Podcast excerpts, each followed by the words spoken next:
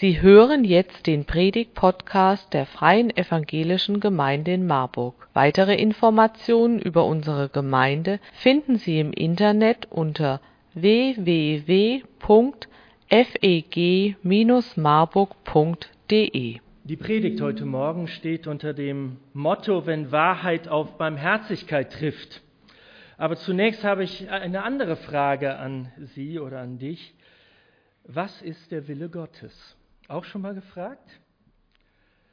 Soll ja Christen geben, die fragen sich das für ihr eigenes Leben, für die Gemeinde, für die Nachbarschaft, in der sie wohnen, vielleicht für das Land. Was ist der Wille Gottes? Manchmal bin ich Christen begegnet, die mich das gefragt haben äh, und von mir eingefordert haben, dass ich ihnen sage, was für sie der Wille Gottes ist. Oft hatte ich den Eindruck, dass sie das schon lange wussten. Aber es gefiel nicht, was sie erkannt hatten. Es gefiel ihnen nicht. Und so haben sie sich lieber etwas länger auf das Fragen verlagert, weil solange man fragt, braucht man ja keine Antworten. Und dachten, das würde sie davor schützen, zu tun, was sie bereits wussten. Frei nach dem Motto, denn sie tun nicht, was sie wissen. Der amerikanische Autor, Humorist und weltbekannte Journalist Mark Twain soll einmal in seiner satirischen Art gesagt haben, dass er keine Probleme hätte mit den Bibelstellen, die er nicht verstünde. Er hätte viel mehr Probleme mit den Bibelstellen, die er versteht. Und in dieser Predigt soll es heute um einen Bibelvers gehen, der eine ganz klare Aussage trifft darüber, was Gott will.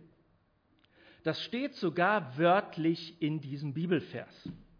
Also alle von uns, die bei dieser Frage zu keiner Antwort kommen, können sich einfach mal diesen Bibelvers anschauen, nämlich 1 Timotheus 2, Vers 4, und da steht der Wille Gottes explizit drin. Dieser Vers startet sogar mit den Worten Gott will. 1 Timotheus 2, Vers 4. Gott will, dass allen geholfen werde und sie zur Erkenntnis der Wahrheit kommen. Gott will, dass allen geholfen wird und sie zur Erkenntnis der Wahrheit kommen. Dass sie zur Erkenntnis der Wahrheit kommen, das war für mich früher immer sehr wichtig. Aufgewachsen in einer Bibelschule mit sehr konservativem Hintergrund lag es nahe, dass die Wahrheit eine große Rolle in meinem Leben spielte. Und auch heute bin ich noch davon überzeugt, dass Wahrheit existenziell wichtig ist. Und ich bin auch davon überzeugt, dass es diese Wahrheit gibt.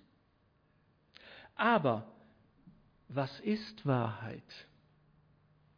Was ist Wahrheit? Diese Frage zieht sich nicht erst seit der Kreuzigung Jesu durch die Weltgeschichte, als Pilatus genau diese Frage stellte. Was ist Wahrheit? Ich glaube, die meisten von uns und die meisten Menschen haben ein sehr gutes Gespür dafür, was Wahrheit ist. Sie nennen es nur nicht immer so.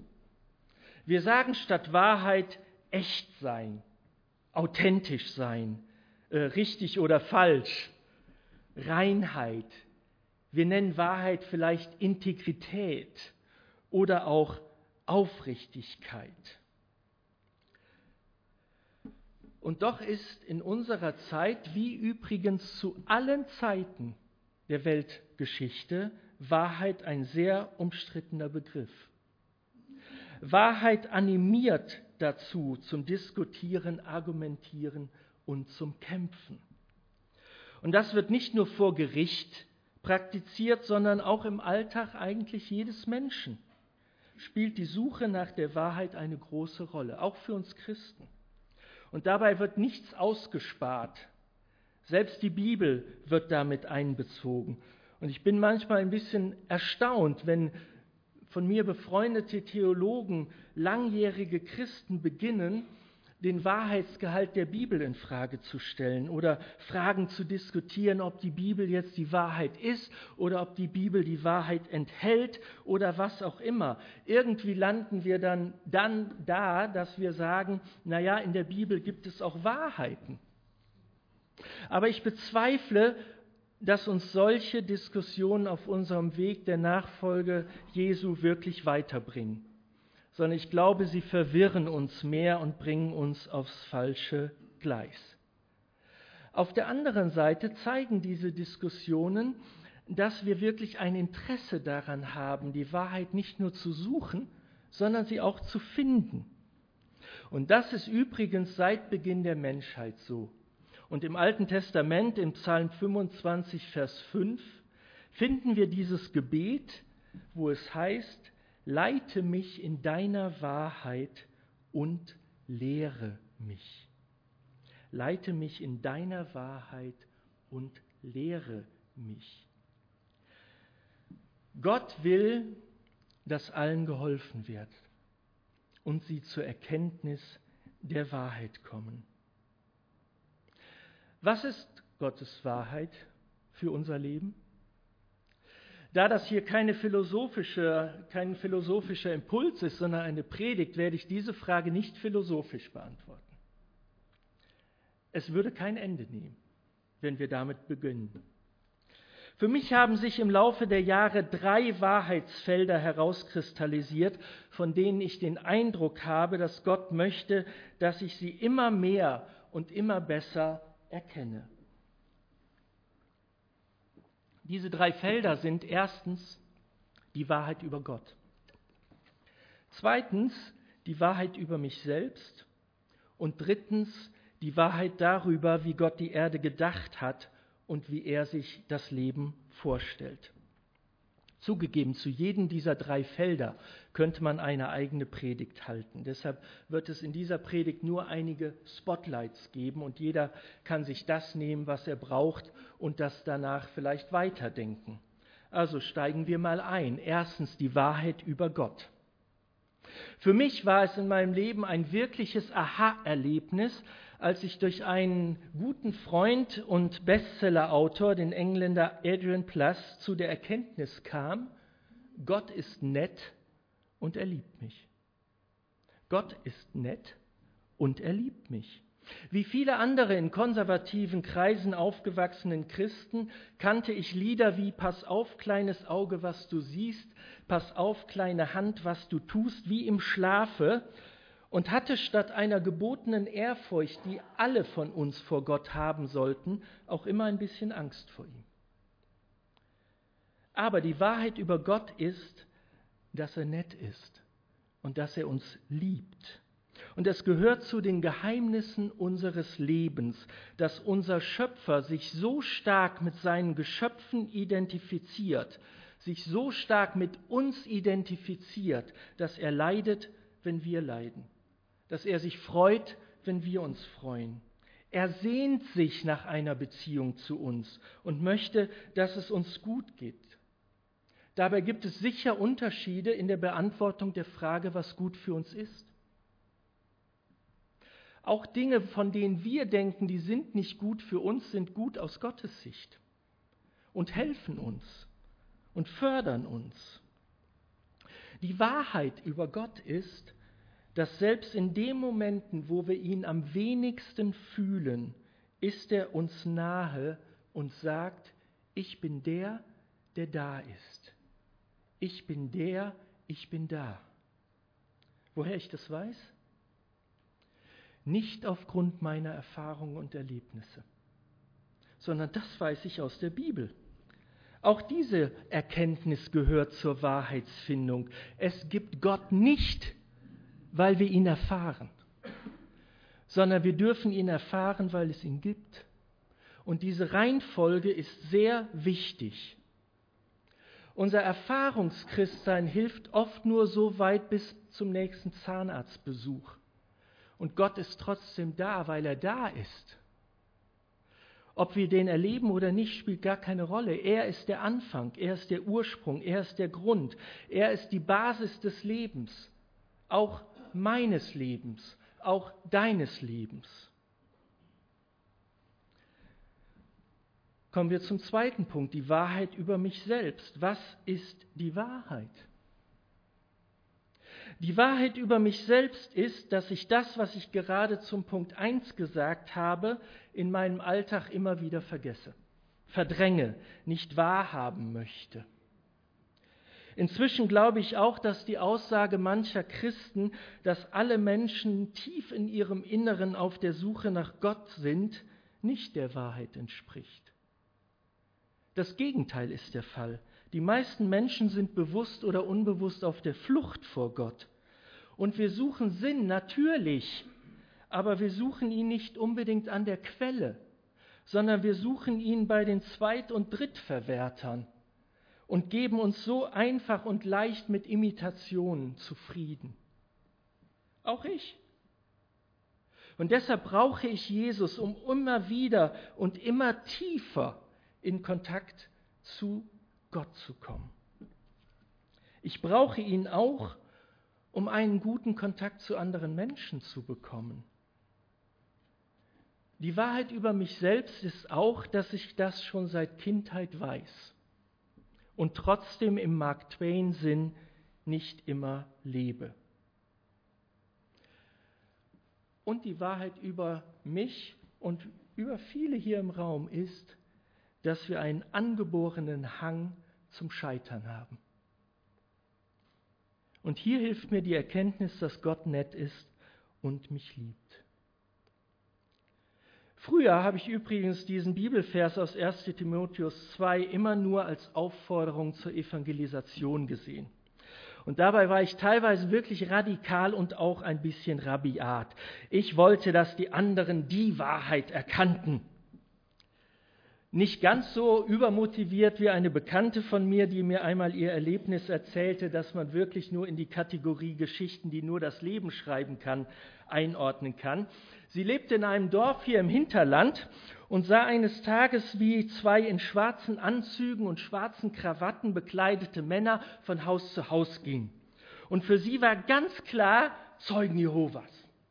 Und die müssen jetzt mal wirklich die Wahrheit äh, erfahren. Und so war sie dann auch direkt, als die dann bei ihr klingelten, riss sie die Tür auf und fing sofort an, die beiden von oben bis unten voll zu texten. Sie erzählte von der Liebe Gottes und von Jesus und davon, dass wir gerettet werden können, und zwar nicht nur die 144.000, sondern alle, die an Jesus glauben. Und sie war gerade noch dabei, die ganze Wahrheit den beiden zu erzählen, als einer eine kleine Atempause dazu nutzte und sagte, es ist wirklich bewundernswert, welch starken Glauben Sie haben, gute Frau. Aber wir sind von Vorwerk. Brauchen Sie noch Staubsaugerbeutel?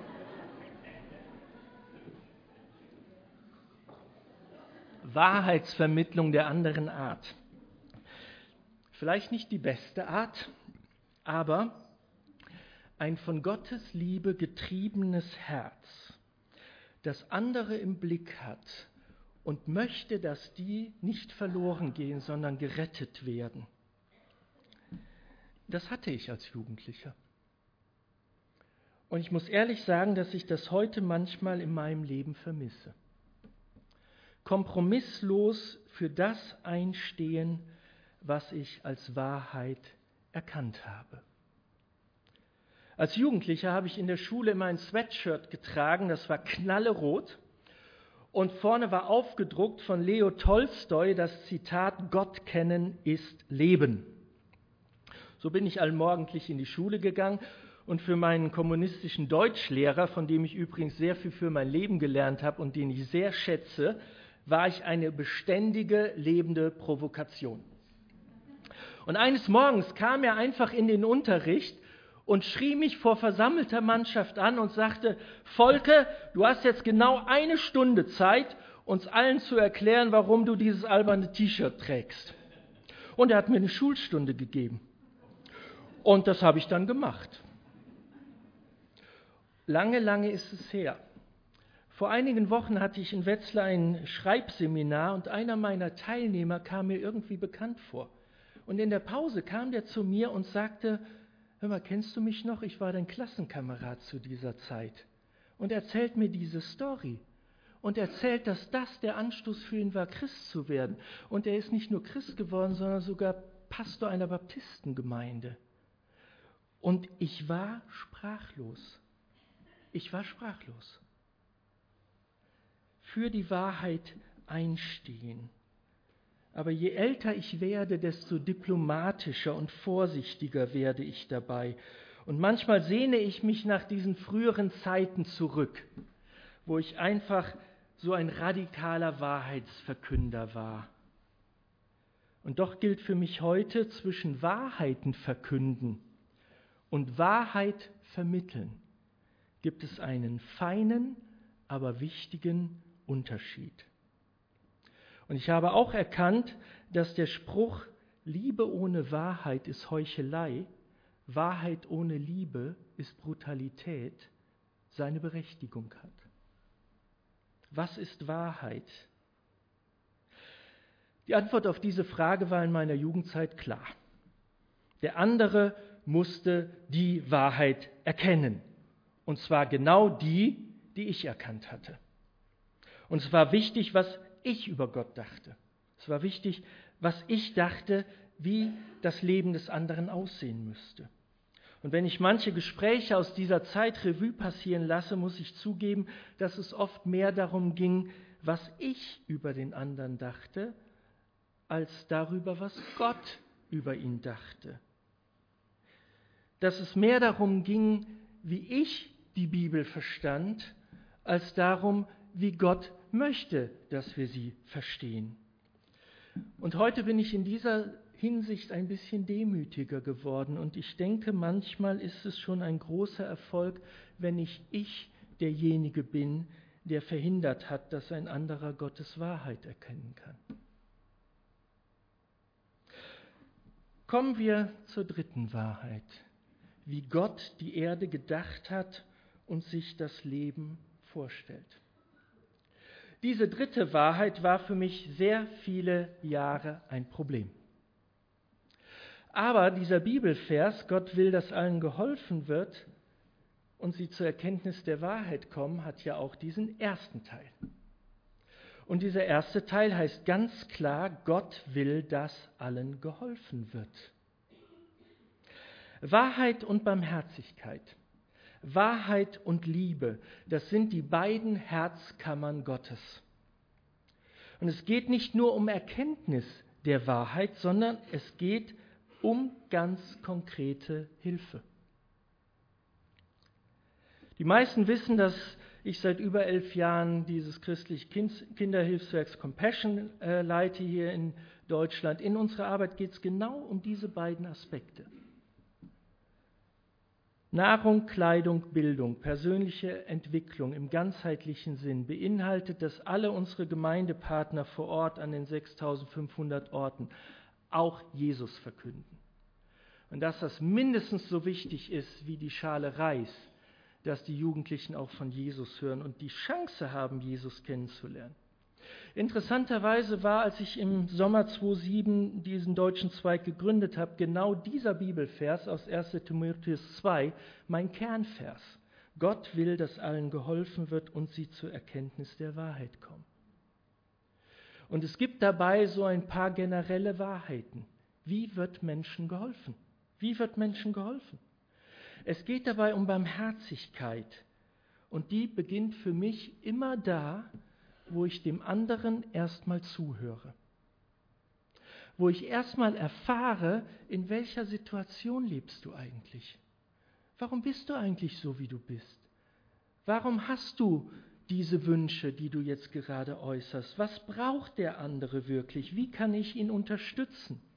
Wie kann ich ihm helfen, dass sein Leben besser wird?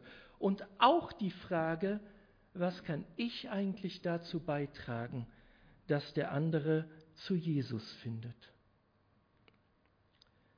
Zu der neu erkannten Wahrheit oder sollte ich es besser Horizonterweiterung nennen, gehört auch, dass ich heute zutiefst davon überzeugt bin, dass Gott, der Schöpfer des Lebens, nicht möchte, dass eines seiner Geschöpfe auf einer Müllkippe lebt. In Slums wie Kibera, Matare oder Korongocho leben allein in der kenianischen Stadt Nairobi Millionen auf Müllkippen. Auf den Philippinen, in Indien, genauso in Lateinamerika weitere Millionen. Ich Ich bin auch überzeugt, dass Gott nicht möchte, dass Menschen in Sklaverei leben. Momentan gibt es auf der Welt 40 Millionen Menschen, die in Sklaverei leben. Das sind mehr Sklaven als zur Abschaffung der Sklaverei. Das muss man sich mal vorstellen. Vor einigen Jahrhunderten durch Wilberforce und andere bewirkt. Wir haben heutzutage mehr Sklaven als zur Abschaffung der Sklaverei. Und diese Menschen brauchen Hilfe. Über eine Milliarde Menschen leben weltweit an der Armutsgrenze. Das heißt, sie kämpfen jeden Tag ums Überleben. Darunter mindestens 400 Millionen Kinder. Und genau hier arbeiten Wahrheit und Barmherzigkeit perfekt zusammen.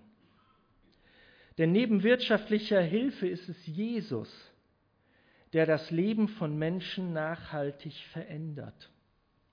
Und wie er das tut, wie er das Leben von Menschen verändert, das hat mir noch keiner so eindrücklich und schlüssig erklärt wie die Kinderkrankenschwester Philgonia, die ich in einem dieser Slums kennenlernte. Sie sagte, wenn Jesus in das Leben eines Menschen kommt, ändert sich zunächst der Blick des Menschen auf sich selbst. Er erlebt, dass er geliebt wird, dass er Würde hat, dass er wertgeschätzt wird.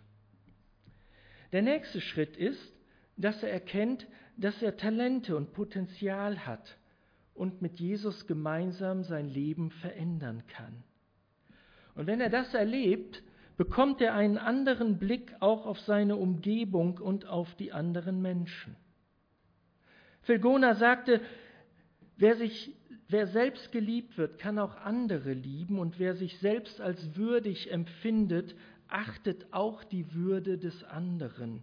Das heißt, er nimmt keine Drogen und schadet seinem eigenen Körper. Er stiehlt nicht mehr, er nimmt keinem anderen was weg, er betrügt nicht mehr, er verletzt andere nicht mehr und denkt auch nicht nur an sich selbst. Und das ändert ihn und seine Umgebung. Zitat Ende.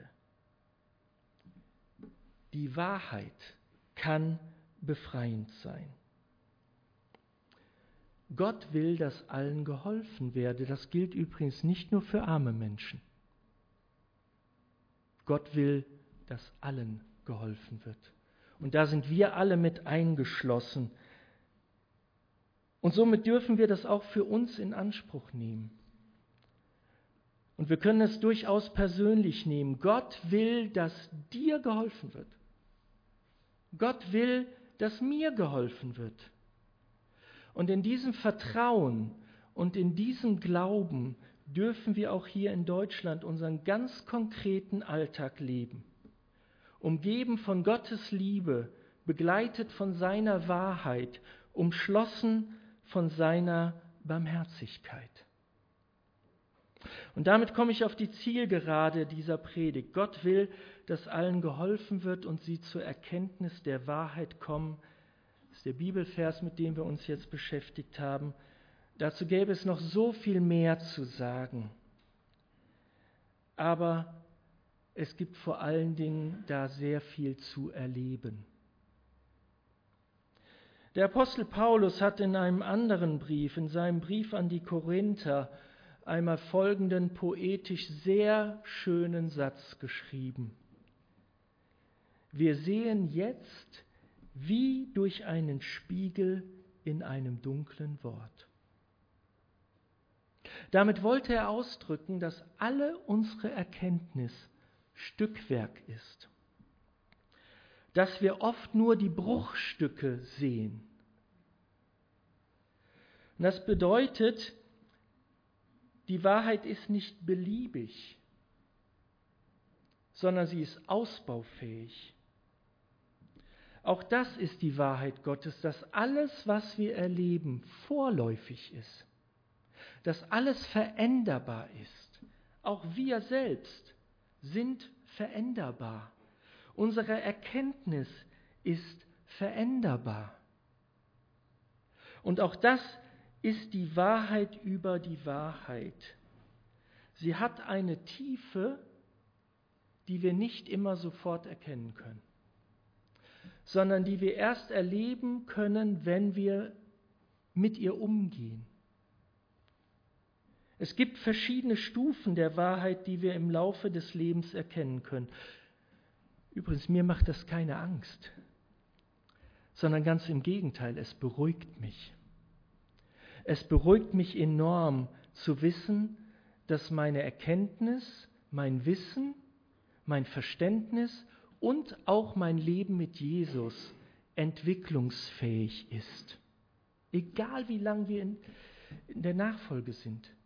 Wir sind entwicklungsfähig und Gott hat immer noch mehr in seiner Schatzkammer, als wir jetzt erlebt haben, wissen oder als uns bewusst ist. Wir dürfen und können wachsen. Ich möchte noch mit uns beten. Jesus, ich danke dir, dass wir dich als Wahrheit erkannt haben in unserem Leben. Ich danke dir für die Momente, wo du uns ganz klar gezeigt hast in der Vergangenheit, was du von uns willst.